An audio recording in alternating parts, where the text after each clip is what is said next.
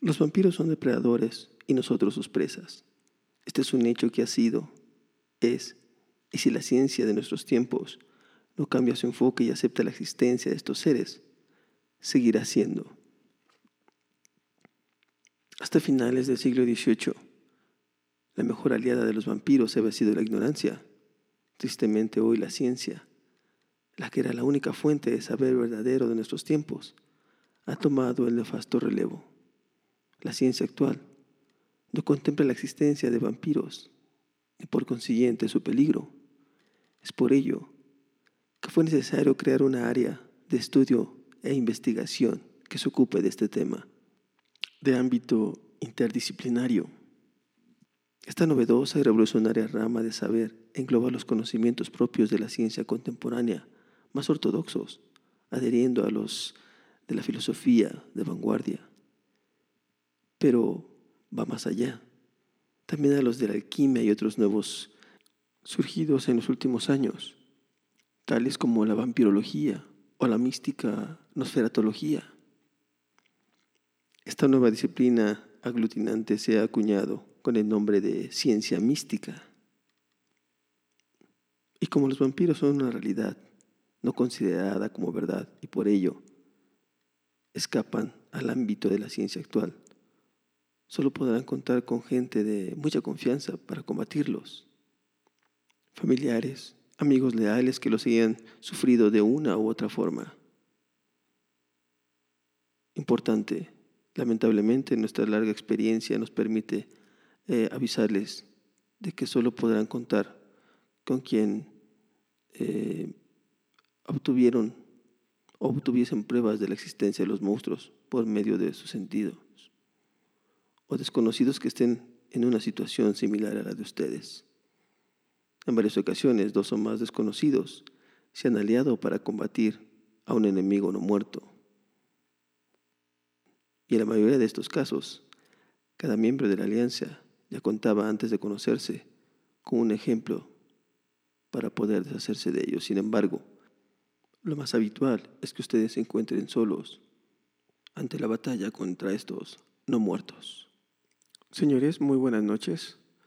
Con esto damos inicio a este capítulo más de Visiones Nocturnas, titulado Vampiros, la realidad oculta, que bueno, yo sé que les va a perturbar de alguna manera. Sin embargo, quédense. Yo soy el paladín Dragosani. Esto es Visiones Nocturnas.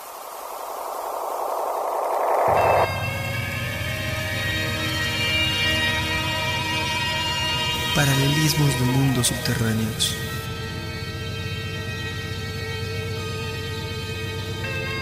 La llorona y los demonios.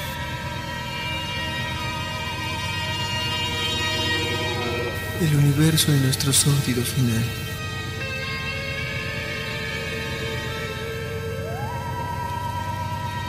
La vida eterna y la muerte.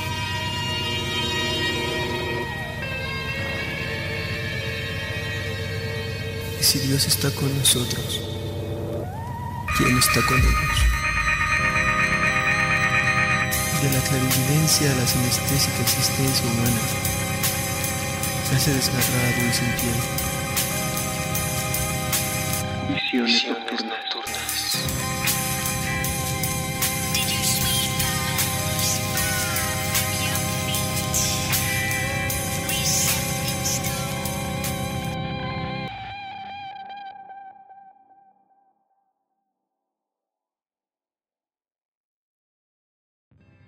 conclusión de los estudios científicos místicos, centrados en las eh, materias competentes para este menester concreto, tales como arqueología, vampirología, historia, etc., es la existencia de dos tipos bien definidos de vampiros en los que el planeta Tierra lleva de historia reciente, a saber, el vampiro originario, puro, Homo vampirus, y el vampiro común, Vampirus vulgaris.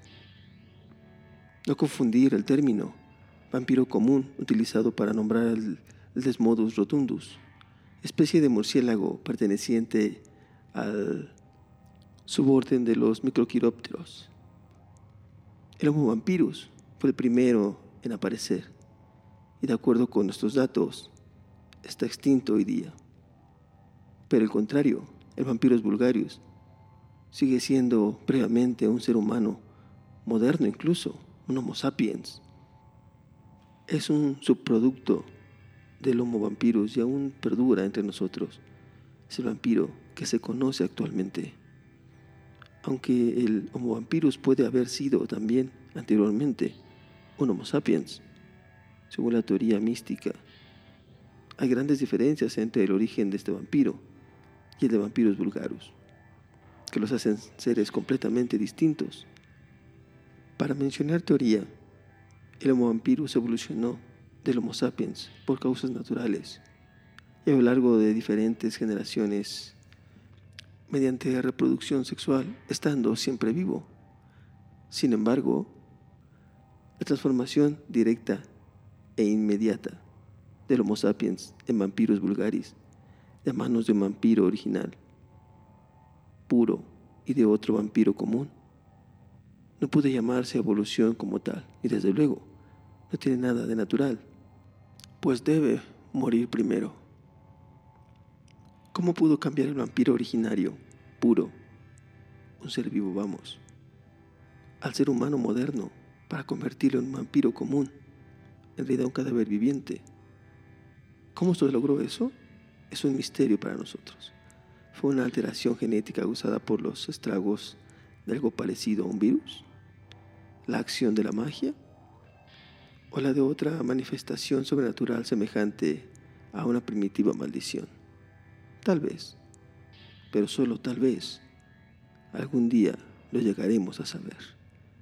Pensamos que Vampiros Vulgaris es un reflejo distorsionado de lo que fue aquel primer Homo vampirus, un ser evolutivamente eh, hablando casi perfecto, inmunidad al paso de los años y a las enfermedades, poder sobrenatural, etc., que no supo administrar sus recursos naturales, por decirlo de alguna manera.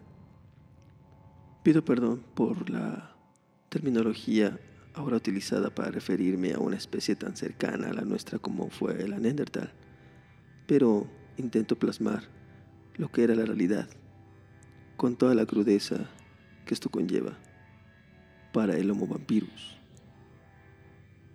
Como su reflejo, el vampiro común también comparte con el vampiro originario puro, en la misma manera eh, rápida y eficaz de ser destruido para siempre, y es separando la cabeza de su tronco.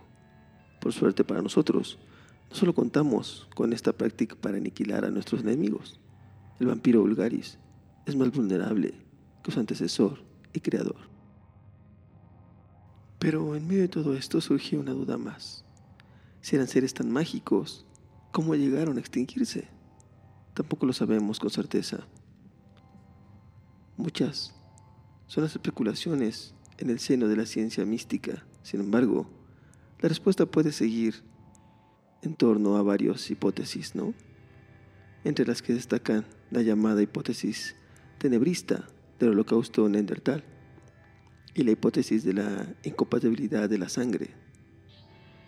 Y es que los hallazgos arqueológicos de los que hablaremos un poquito más adelante o a continuación, eh, que son susceptibles de transportar todos, tales como restos óseos o pergaminos se hallan bajo custodia hasta que la ciencia mística sea reconocida y ocupe el lugar que merece. Y son totalmente desconocidos para los investigadores ajenos al grupo. Los que no, como pinturas realizadas directamente en cuevas o edificaciones o edificios, han sido tomados por la ciencia actual, bien como fraude. Aún con la imposibilidad de demostrar tal hecho, pero bueno bien como resultado de la creatividad abstracta del hombre. ¿Cómo irrumpió el chupasangre o vampiro originario puro? Bueno, Homo vampiros, término acuñado por el arqueólogo americano Harry Jones en el año de 1950. Bueno, ¿cómo irrumpió el vampiro originario en el planeta? En África hace eh, 200.000 años. Aún hoy es un misterio para la ciencia mística.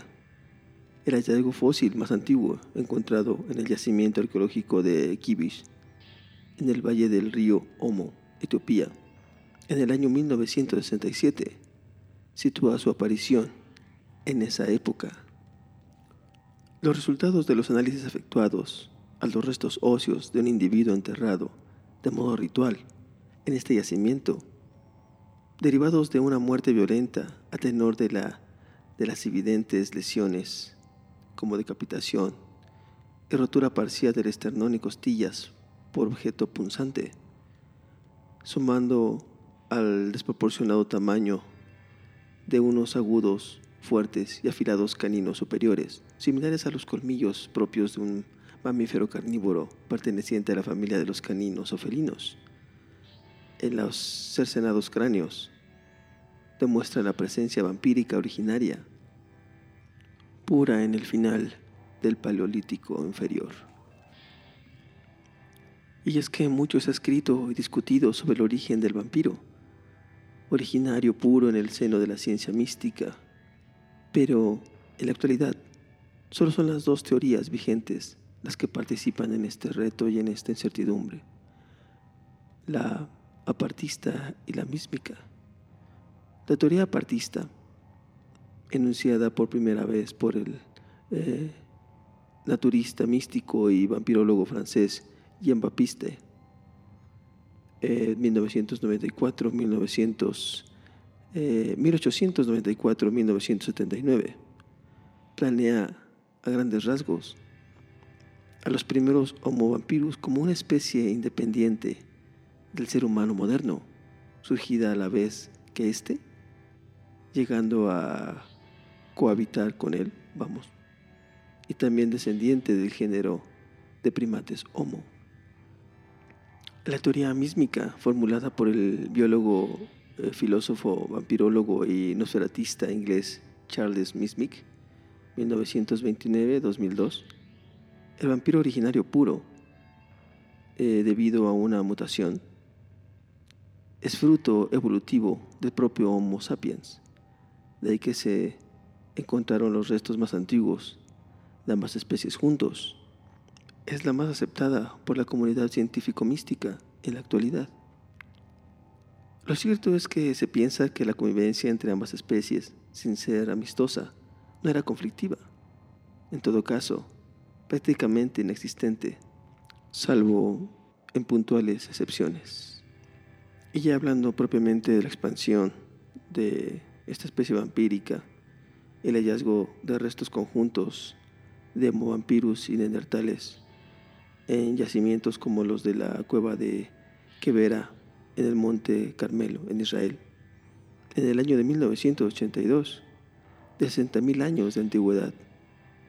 En la de Feldhof, en el valle de Neander, en Alemania, en el año 1856, de 40.000 años, o en la de Carihuela, en Granada, España, en el año 1950, de 21.500 años.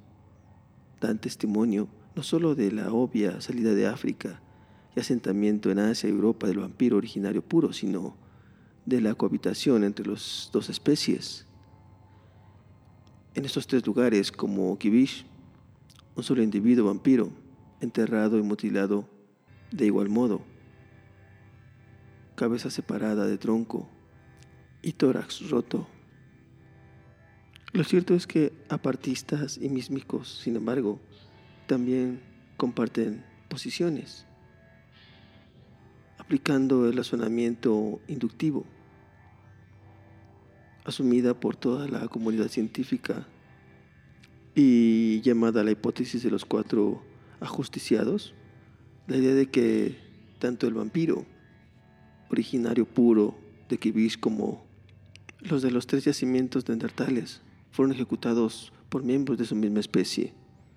Esto despeja la incógnita tenida hasta hace poco acerca de cómo los neandertales llegaron a conocer el método a utilizar para destruir a un vampiro originario puro, necesitado de un ejercicio de observación y reflexión fuera del alcance del intelecto neandertal. La hipótesis tenebrista del holocausto neandertal, también aceptada, la de la desaparición del hombre neandertal hace unos 25.000 años, por el desenfreno sanguinolento de aquellos primeros homo vampirus, posiblemente por una razón de primerísimo orden, como era el no poder nutrir de nada que no fuera el Homo neanderthalensis. Para una supervivencia en plenitud, pues pensamos que la ingesta de sangre de cualquier otro animal autóctono no le aportaba las sustancias necesarias para realizar sus funciones vitales y con el tiempo iría debilitándose hasta morir. Cosa similar a lo que le ocurrió al vampirus vulgarius con la sangre animal, que no es de ser humano moderno. Y por otra segunda, por la escasa inteligencia y especialización física entre los depredadores por parte del Neandertal, mostrando nula hostilidad a la hora de ser cazado. La hipótesis de la incompatibilidad de la sangre, esta, eh, esta suposición se fundamenta en la anterior hipótesis. El vampiro originario, pudo tras provocar el exterminio del hombre de Neandertal, provocó el suyo propio. El Homo vampirus lograba exclusivamente sobrevivir nutriéndose de la sangre del Homo neanderthalensis, por lo cual se deduce que la sangre del Homo sapiens, como la del resto de los seres vivos, le era inadecuada, provocando esto, seguramente, la supervivencia de nuestra especie sobre la Tierra. Las razones por las que solamente la sangre de Neandertal conseguía que el Homo vampiro sobreviviera son tan desconocidas como las que permiten que solamente la nuestra loga con el Vampirus vulgaris. Las siguientes suposiciones, buscando el porqué de la aparición del vampiro común, aún no han calado de manera uniforme entre aparistas y mísmicos. La sangre de un Homo vampirus herido, procedente por ejemplo de un grave corte o desgarro provocado en un altercado con un semejante, que se puede ver accidentalmente durante el acto de liberación al estar el depredador inclinado sobre el cuerpo de un ser humano moderno, capturado para ser fuente de alimento de emergencia en una situación de necesidad extrema, que también tuviese heridas, bien producidas durante su captura, bien mientras se alimentaban de él, y que sería probablemente abandonado, aún con vida. Al notar el cazador la insubstancialidad de su fluido, incapaz de nutrirse o regenerarle, se mezcló con la suya propia y una vez que lo mató, lo devolvió a una vida sin vida convirtiéndolo en un híbrido de Homo vampirus y sapiens, de vivo y muerto, que casi podría seguir existiendo en la Tierra y tomar el grotesco relevo. ¿Cuándo ocurrió esto? Si es que llegó a ocurrir. En cualquier encuentro, similar al narrado anteriormente, que hubiesen tenido el Homo vampirus con el sapiens. Sin embargo, era algo poco usual que solo llegara a prosperar en la última etapa de la existencia de los vampiros originarios puros sobre el planeta Tierra, cuando daban ya sus últimos coletazos, con los neandertales extintos, cuando eran pocos y débiles, hace unos 25.000 años aproximadamente, en pleno Paleolítico Superior. Seguramente, ocurrían estas transformaciones involuntarias en el periodo temporal que fue su edad dorada los homovampiros se encargarían de eliminar rápidamente a los nuevos híbridos. No era inteligente tener competencia ni por el terreno ni por el alimento, suponiendo que la sangre del Endertal fuera compatible desde el punto de vista nutritivo con el Vampirus vulgaris, cosa que no podemos saber. Y aún así, estar confirmado ni medianamente, creemos que la sangre del vampiro originario puro solo podría vampirizar al ser humano moderno y tal vez, ya que hay más incertidumbre, matar a cualquier otro ser vivo con el que entrara en contacto.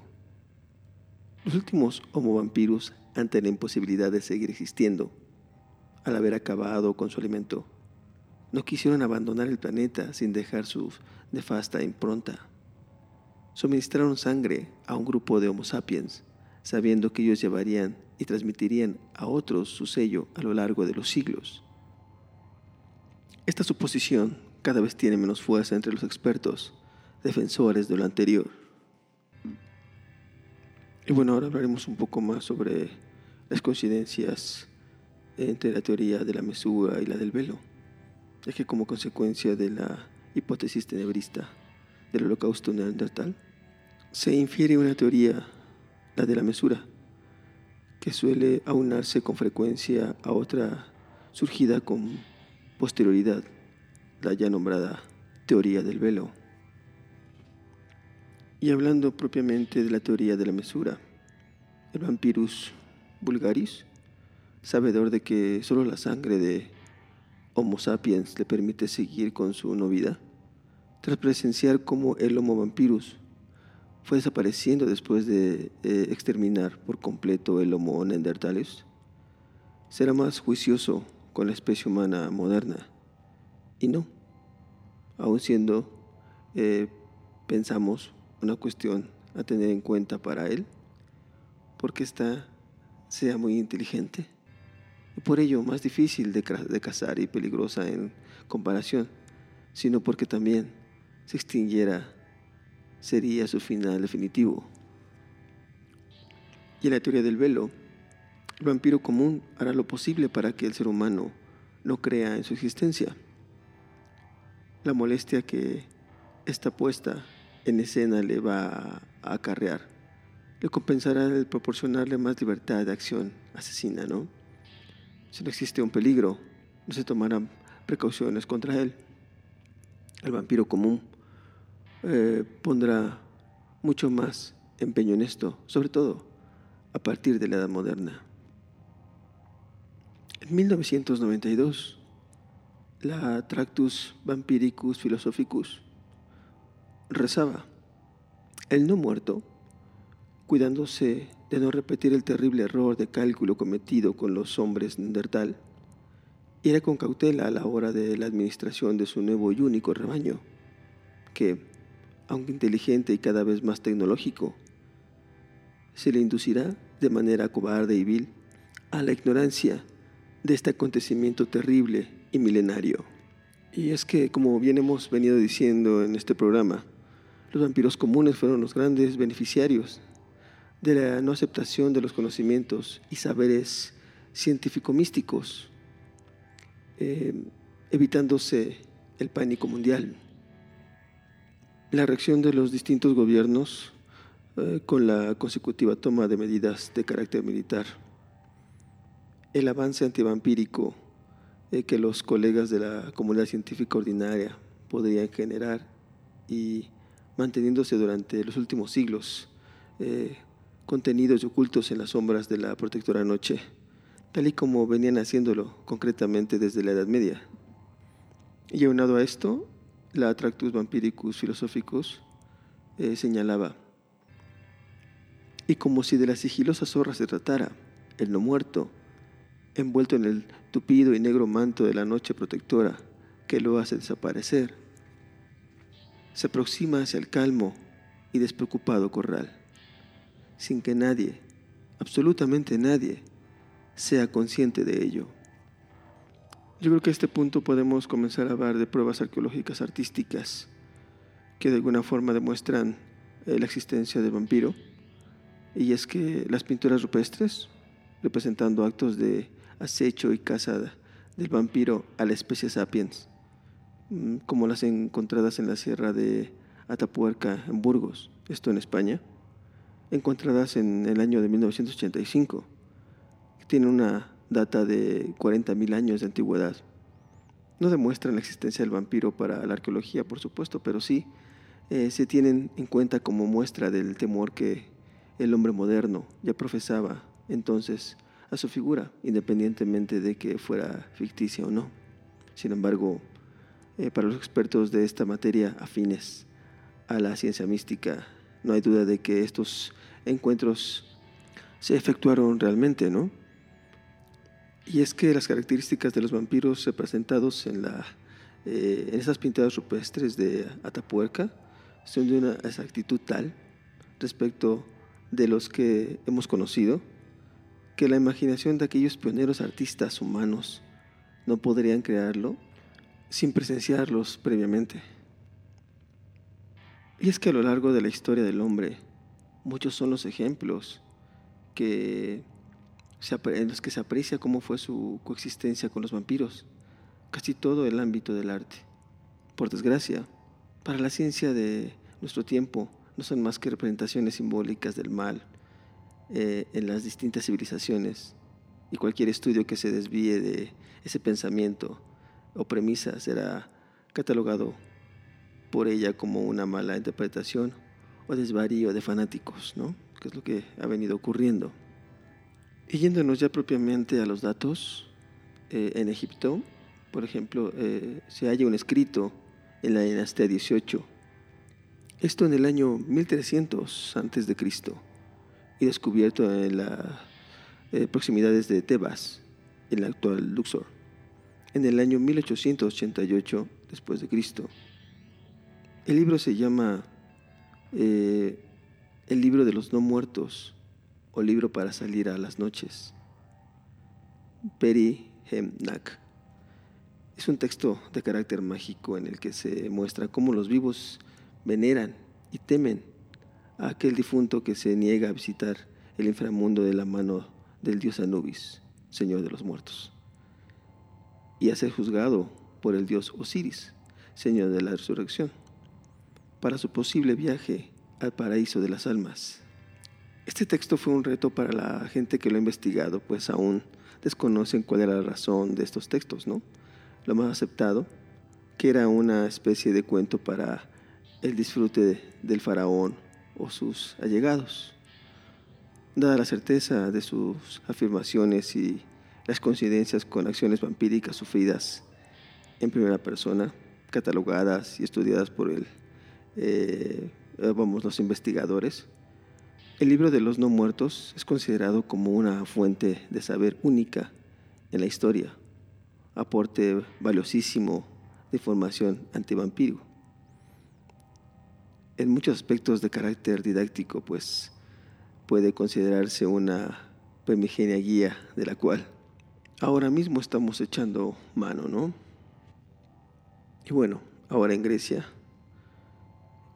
pintado en el periodo arcaico, esto en el siglo VI a.C., el detalle enmarcado de una ánfora de cerámica llamada catarso fascinado por la lamia. Es una figura. Es una, esta imagen, si gustan, la puedo poner en, en el Facebook de Visiones Nocturnas, al igual que otras que eh, aparecen y que he ido encontrando referente a estos datos. Si gustan, háganmelo saber y con gusto le pongo las fotos en el, en el Facebook de Visiones Nocturnas para que vayan viendo y entendiendo propiamente eh, las imágenes que le estamos platicando. ¿no? Y de aquí brincamos a Roma, eh, una pintura al refresco de la Villa de la Torres del siglo I antes de Cristo, Pompeya, eh, en la actual Nápoles, Italia narra una misteriosa eh, o un misterioso ritual en los que una jovencita es ofrecida a un grupo de vampiresas. Hasta la Roma clásica llega la primera etapa de la representación del vampiro real en las artes plásticas. La segunda tendrá lugar a comienzos del siglo XVIII, teniendo mucho que ver en este prolongado vacío temporal, la irrupción del cristianismo en Europa. La religión de la cruz acabará con la figura del vampiro en el imaginario colectivo a base de desvirtuar o desvirtuarla otorgándole cualidades propias de su diablo, hasta transformarla o transformarle directamente en este, o dándole las suyas a falsos hechiceros o brujas, simples humanos víctimas del miedo y la ignorancia, haciendo toda esta confusión con el vampiro corpóreo, la verdadera amenaza en realidad, y pueda camuflarse desapareciendo los ojos eh, molestos y potencialmente peligrosos durante toda la Edad Media. Un gran favor a todos los vampiros del viejo continente y sus territorios conquistados. Y bueno, señores, con esto ponemos pausa a este programa eh, Vampiros, la realidad oculta, para dar pie, dar paso a un cuento, para eh, un poco de distensión referente a todo esto y darle un pequeño giro. Este cuento se llama Ártico, es un cuento de mi autoría. Volvemos otra vez a retomar el tema y a recomendarles un libro. Pongan atención, que este cuento de verdad los va a perturbar.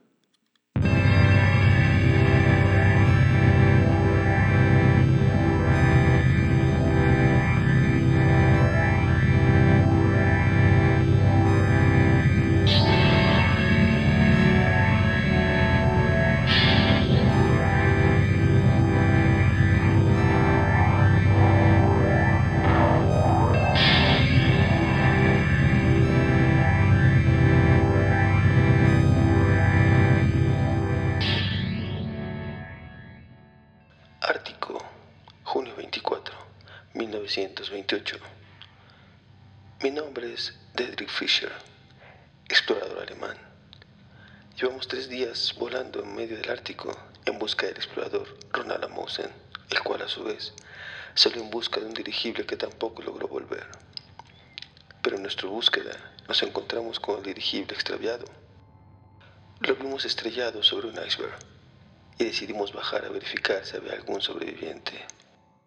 Aterrizamos el hidroavión en un claro que encontramos a unos 500 metros de la nave estrellada. Íbamos cinco de tripulación. Dos se quedaron a esperar y tres fuimos en busca de sobrevivientes. La temperatura, sin temor a equivocarme, era menor a 30 grados bajo cero y comenzamos a caminar. Los enormes abrigos no lo hacían más fácil en medio de la nieve ni la tormenta que se desató instantes después de iniciar la caminata. Ya muy cerca de llegar escuchamos voces, voces que entre más nos acercamos fuimos descubriendo que se trataban de rezos.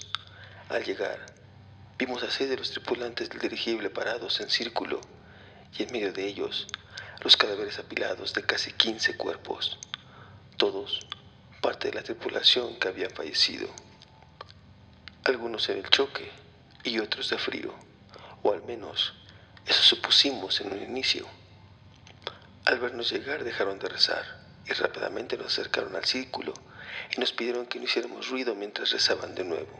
En ese momento, un extraño sonido aterrador sembró el hielo en el que estábamos parados. Era un sonido como un chillido o un rugido que jamás había escuchado en mi vida. En ese momento, Tres de los hombres en el círculo tomaron rápidamente uno de los cuerpos y se lo llevaron cargando entre la tormenta de nieve, mientras los demás seguían rezando. Nuevamente, aquel rugido sobrenatural se escuchó y los hombres volvieron deprisa. Uno de ellos se paró en medio y dijo, quiere uno de los recién llegados. Todos se voltearon a ver y sin decir nada más, uno de ellos sacó una pistola y le disparó en la cabeza al hombre a mi derecha. Y como si de un ritual se tratara, lo cargaron inmediatamente y se lo llevaron. Yo seguía en una especie de shock ante lo que había visto. Los hombres volvieron sin cuerpo y se unieron en círculo nuevamente a seguir rezando. En ese momento fue que noté que dos hombres me estaban sujetando y yo intentaba soltarme. Poco a poco los rezos fueron desapareciendo. Una vez hizo el silencio completo, todos guardamos un momento ahí como esperando algo, y uno de los hombres se llevaba un dedo a la boca, pidiendo que no hiciéramos ruido, nos hizo una seña con la mano para que lo siguiéramos. Nos metimos a la cabina del dirigible. Ahí en medio de susurros, nos contaron que era ese ser allá afuera, y cómo llegaron ahí. Su expedición era oficialmente la Expedición Imperial Transantártica y había sido organizada para cartografiar todo el territorio que les fuera posible del Ártico. Pero en realidad estaba formada y financiada por una organización secreta llamada Terraplanistas. El objetivo de la expedición era llegar al límite de la Tierra para poder corroborar que sí, efectivamente, la Tierra es plana y no redonda como nos han hecho creer. Pero lo asombroso vino después, cuando creyeron haber llegado a dicha orilla. Después de casi tres días, en medio de una fuerte tormenta, en la que más de una vez pensaron que el dirigible no resistiría, llegaron a un lugar extraño. Era una cordillera de icebergs, en la que curiosamente ya no se veía nada más allá de ella, solo la noche. Esto de la noche es algo muy perturbador, ya que ellos aseguran haber llegado a las dos de la tarde a ese lugar, que un sol radiante los alumbraba desde otro lado de la tormenta, en lo alto pero que de pronto la tormenta se desvaneció y pudieron ver ese sol brillante en medio de un cielo oscuro, un cielo nocturno. El paisaje no tenía nada que ver con algo conocido, pues la cordillera blanca se erguía en el horizonte y el mar azul chocaba contra ella con mucha tranquilidad. Un extraño sentimiento los envolvió al poder ver más de cerca esas montañas de hielo y más aún ver cómo atrás de ellas no había nada más, solo oscuridad. Estaban seguros que habían encontrado lo que buscaban. Al irse acercando, su emoción fue frustrada por una tormenta infernal que sin ningún preámbulo derribó al dirigible. Solo diez de la tripulación sobrevivieron a la caída. Cuatro de ellos quedaron heridos y murieron de frío y por falta de atención. Aún así, la misión seguía en pie y los seis sobrevivientes ahora tienen la tarea de llegar al otro lado de la cordillera para contemplar lo que ellos llamaban la orilla de la Tierra. Al ver que esas montañas eran diez veces más grandes que el monte Everest, buscaron alguna otra alternativa. Tienen equipo, pero eran muy pocos hombres. Poco después encontraron una caverna, la cual muy posiblemente tendría salida del otro lado. Y al no tener más alternativa, decidieron internarse en dicha cueva los hombres llevarían poco más de cinco kilómetros recorridos de la caverna cuando vieron una luz al fondo. No sabían qué era y poco a poco fueron descubriendo que era una salida. Creyeron que habían llegado al otro lado de la cordillera, pero también lo dudaron, porque les parecía no haber recorrido lo suficiente como para estar del otro lado. Pero al salir, su razonamiento se vio afectado, pues justo enfrente de la salida estaba su dirigible estrellado. Lo extraño es que el dirigible a la entrada de la caverna había como tres kilómetros de distancia y aquí estaba la montaña en la que se estrellaron a no más de 50 metros. No lo entendían. Algo extraño estaba ocurriendo. Fueron al dirigible y revisaron todo. Era el mismo. Estaban sus pertenencias tal y como las habían dejado, solo que esta vez los cuerpos de la tripulación que murieron estaban apilados justo en medio del trayecto entre la entrada de la cueva y el dirigible estrellado. Y pasó. Un terrible rugido salió de la cueva y cuando salimos a ver, un enorme ser como de unos 20 metros, con unos extraños apéndices como tentáculos le colgaban del hocico y sin decirnos nada, nos hizo saber que lo alimentaríamos con los cuerpos y que habríamos de adorarlo como un Dios. Sin pensarlo comenzamos a rezar y cada que lanza un rugido le llevamos un cuerpo. Después de la historia entendimos que una vez que se acabaran los cuerpos, seguiríamos nosotros. Así que sin más, huimos hacia el hidroavión y aquí venimos. Somos diez hombres intentando escapar de este lugar maldito. Pero llevamos diez días encontrándonos de frente sin importar hacia dónde nos dirijamos con ese cielo nocturno. Y esa luz artificial en medio, que ahora dudo que sea el sol que conocemos. Escribo esta bitácora porque en algún momento nos quedaremos sin gasolina y hemos decidido estrellarnos cuando esto suceda, pues nadie de nosotros quiere estar vivo a merced de aquel ser tan aterrador. Dietrich Fischer, explorador alemán. Roald Amundsen había leído estas últimas hojas de la bitácora encontrada en uno de los cuerpos que yacía en el interior de un hidroavión, el cual acababan de encontrar estrellado en medio del Ártico. Pero algo le causó extrañeza. ¿Qué fecha es hoy? Pregunta entre sus compañeros. 18 de junio le responde uno de ellos. ¿Todo bien? Le pregunta otro al verlo pensativo. Sí, claro, apurémonos. Tenemos que encontrar ese dirigible.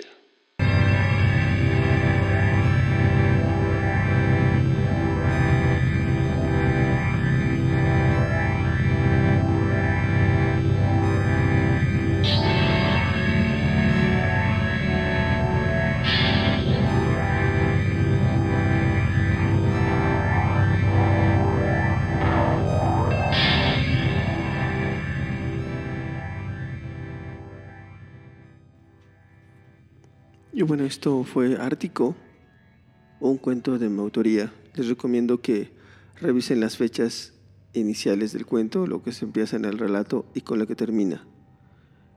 Eh, resulta que el final es algo un poco torcido, pero tiene que ver con las fechas, entonces les recomiendo que para que eh, exista un mayor entendimiento de la historia, eh, revisen y cotejen estas fechas para que lo puedan disfrutar más. Este cuento fue escrito para una antología hecha por eh, la editorial La Sangre de las Musas. Eh, es una antología de homenaje a Lovecraft y Edgar Allan Poe. Y me pidieron este cuento para, para esa antología. Les pongo en, la, en el Facebook de Visiones Nocturnas la portada del libro para que lo puedan revisar y buscar, ¿por qué no?, eh, donde les sea posible. Y espero el cuento les haya gustado. Continuamos y retomamos este tema de vampiros, la realidad oculta, el cual espero estén disfrutando. Ya saben que sus comentarios lo esperamos en el Facebook de Visiones Nocturnas, en boomsonico.com, para nuevos programas, sugerencias, lo que ustedes gusten. Y bueno, continuando con el tema, investigadores de la historia del arte eh, afirman haber conocido una serie de eh, acuarelas de origen chino, datadas sobre el año 90 a.C., en las que se podían observar unas vampiresas reales succionando la sangre de un campesino y su hijo. No es imposible su reproducción, al carecer de copias y al haberse perdido los originales bajo el efecto de las llamas. Esto porque donde se encontraban se incendió. La imaginación humana, a lo largo de la historia, ha inventado representaciones simbólicas del mal que le ayudaron a entender las desgracias naturales del mundo, tales como los, eh, las catástrofes medioambientales o las epidemias que arrastraban eh, sus ciudades. Jamás que tengamos conciencia una devastación masiva de vidas humanas ha tenido que ver con vampiros reales. Teoría de la mesura, por supuesto. Los ataques de vampiros son personalizados, como muchos, a pequeños grupos, una misma familia o una reducida comunidad. Aunque el vampiro, en tiempos pretéritos, no era tan celoso de ser visto como en la actualidad, nunca ha gustado demostrarse abiertamente al mundo humano. La condición vampírica a corto plazo no influye por sí misma en la actuación de este ser. Por ello, muchas de las cualidades del humano que en vida fue, eh, le seguirían acompañando. Y si era un individuo descuidado, poco lúcido, lo continuaría siendo durante un tiempo. Por esto muchos vampiros jóvenes han sido descubiertos en plena fechoría o huyendo antes del nuevo amanecer. Y es que la visión de esos vampiros despreocupados o no, duchos, sumado a, a los vividos testimonios de los allegados a las víctimas, en los que se relataban, por ejemplo, cómo fueron desangrados hasta morir, hicieron que hubiera una asociación de ideas como respuesta a cualquier mal de origen natural. plagadas en las cosechas, enfermedades, etc., que se cernían sobre la población, eh, lo que dio inspiración para los primeros relatos en los que se muestran a los dioses malignos con propiedades exclusivas de los vampiros reales. Eh, gustos por la sangre, transformarse en animales, volar, etc. Prácticamente todas las civilizaciones antiguas han tenido su representación del mal basada en las características del vampiro, del vampiro real en sí. En el judaísmo se perfiló la figura de Lilith, un demonio femenino de posible origen mesopotámico, definida en varias interpretaciones de Génesis del Pentateuco bíblico como la primera y tremendamente sexual y libre mujer de Adán. Más tarde se escribiría como una bruja nocturna de exuberante belleza y desmedido apetito sexual, que se muestra con su divinidoso cuerpo completamente desnudo en el lecho de los hombres o de los niños para beber su sangre o raptarlos, capaz de convertirse en lechuza o serpiente. Mucho de lo narrado sobre Lilith en ciertos escritos, su comportamiento es un calco de gran número de vampiresas con las que ha tenido que lidiar hasta ahora su recuerdo o su memoria o su escrito o su presencia antigua.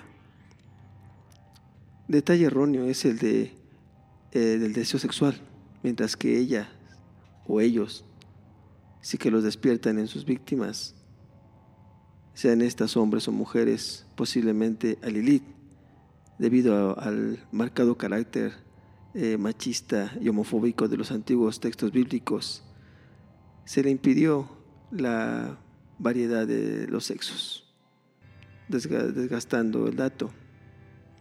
En realidad, solo les interesa su sangre. La mitología de estas religiones está plagada de espíritus malignos, de inspiración vampírica, en las que sus novidas giran en torno al hambre, muchas veces solo saciada por la sangre de los vivos.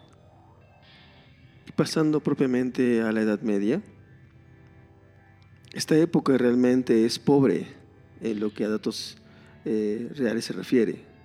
Sin embargo, la figura del vampiro ficticio comienza a formarse con fuerza en la psique temerosa de Dios, claro, en la psique de los pueblos, sobre todo de la zona occidental del continente euroasiático. Eh, se toman las características del vampiro real, mezcladas burdamente con las de demonios bíblicos o las de cualquier ser mágico propio del folclore típico de un territorio, pero ya no para conformar divinidades, sino a hombres o mujeres reales, personalidades de cierta reverencia en sus países de origen, generalmente miembros de la aristocracia, prisioneros de sus bajos instintos o sencillamente perturbados obsesionados con el dolor, la muerte, la carne y la sangre. Y ya hablando propiamente de la edad moderna, la sinrazón de la razón hizo que eh, el nombre de la luz se hiciera la oscuridad frente al vampiro. El siglo de las luces puso más en peligro a los humanos y dio más potencia al vampiro que jamás en la historia. Hasta ese momento, claro. La ciencia obviará todo lo que se escape a sus dominios. A partir de entonces, el mundo empieza a estar como nunca, desprotegido a la amenaza vampírica. El velo se hace aún más tupido. Y es que a finales del siglo XVIII, principios del XIX, los artistas, amenazados por un poder de la ciencia que limitaba la expresión artística, se revela, tomando como estandarte los sentimientos. Retoman lo más antiguo y oscuro del alma del ser humano. No les queda otro remedio si querían seguir sobreviviendo.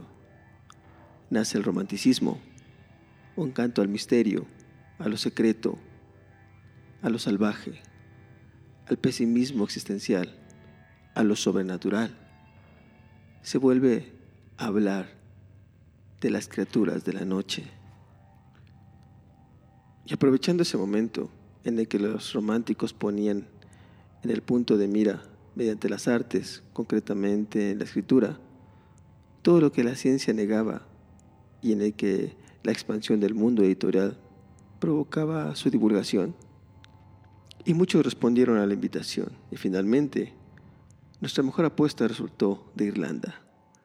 Gracias a su novela Drácula, publicada en el año 1897, Bram Stoker expandió por el mundo algunas maneras acertadas de protegernos de los no muertos, de exterminarlo. Algo parecido a lo que sucedió siglo y medio antes con la obra de pretendido carácter científico, aunque en consonancia con el Vaticano, del reverendo Agustín Calmet. Disertación sobre los revenimientos en cuerpo, los excomulgados, los supirs o vampiros, brucolacos, etc. Hoy, en nuestros días, se ha vuelto a perder el escaso terreno ganado. Se varió e inventó mucho sobre los vampiros en las artes, volviéndolo a hacer en un demonio medieval. Pero algo hay positivo. No se olvidó, sino todo lo contrario. Y bueno, señores, con esto damos fin a este programa de vampiros, la verdad oculta. Espero haya sido de su agrado y lo hayan disfrutado, tanto como nosotros. Y bueno, eh, no olviden mandarnos sus mensajes, no olviden mandarnos sus sugerencias. Revisen el Facebook de Visiones Nocturnas, revisen los programas anteriores en YouTube. Y bueno, seguimos en contacto. No olviden sus sugerencias para nuevos programas y recomendarlo si realmente les está gustando esta nueva forma podcast, ¿no? Y bueno, con esto me despido. Yo soy Ed Paladín Dragosani. No olviden que tengo un Instagram, tengo un Facebook personal, tengo un Twitter y pueden revisar, dejar sus sugerencias. Existe una un Facebook de Visiones Nocturnas, donde dejaré imágenes, programas anteriores, e imágenes de libros que hacemos aquí, las recomendaciones. Y bueno, sin más, no olviden que el conocimiento altera nuestra percepción de la realidad. Esto es Visiones Nocturnas y nos escuchamos muy pronto.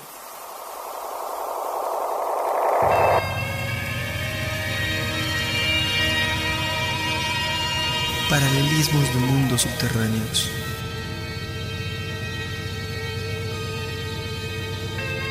La llorona y los demonios.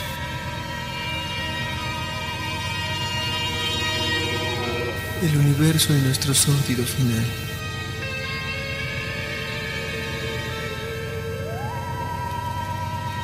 La vida eterna y la muerte.